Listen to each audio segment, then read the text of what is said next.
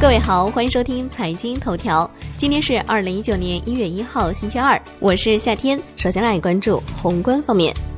中国十二月官方制造业 PMI 是四十九点四，为二零一六年七月以来首次跌破荣枯线，预期是四十九点九，前值为五十。十二月官方非制造业 PMI 是五十三点八，预期是五十三点二，前值是五十三点四。统计局解读称，二零一八年制造业 PMI 均值是五十点九，表明全年制造业总体保持增长。近期受到国际贸易摩擦加剧、全球经济增长放缓等因素的影响，我国制造业发展环境稳中有变，景气度有所减弱。来关注国内股市，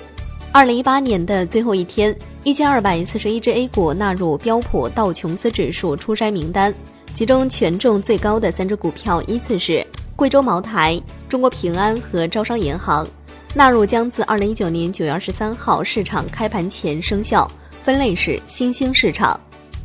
高盛北京新闻发言人就中石化事件表示，高盛公司不打算评论个别客户关系，但希望澄清。高盛并没有执行或提议部分社交媒体中提及与中石化或其所属公司相关的交易类型及交易金额。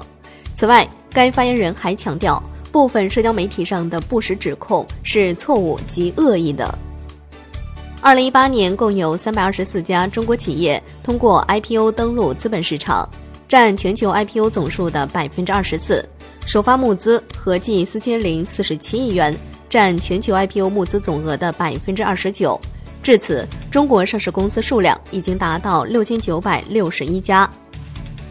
港交所的消息，二零一八年共有二百零七家公司在港交所 IPO 上市，募集资金总额两千七百七十八亿港元，全年 IPO 上市数量和筹资额均位居全球第一。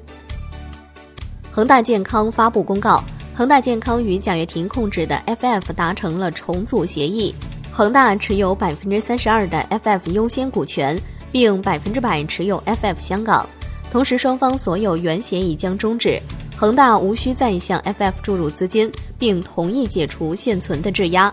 此外，双方还同意撤销及放弃所有现有诉讼、仲裁程序及所有未来诉讼的权利。贾跃亭可以在五年之内回购恒大持有的百分之三十二 FF 股权。产业方面，国家电影局公布数据，二零一八年全国电影总票房是六百零九点七六亿元，同比增长百分之九点零六；国产电影总票房三百七十八点九七亿元，同比增长百分之二十五点八九，市场占比百分之六十二点一五，市场主体地位更加稳固。天津三星通信工厂将停工关闭，全球最大货机连续五年高增长终结。天虹余额宝今年底规模降至一点一三万亿元，一年的时间萎缩近四千五百亿元。来关注国际股市，花旗研究近日调降对苹果第一季 iPhone 产量的预估。特斯拉正为其工厂破土动工做准备。首席执行官马斯克在推特上写道。期待很快为上海超级工厂动土访问中国。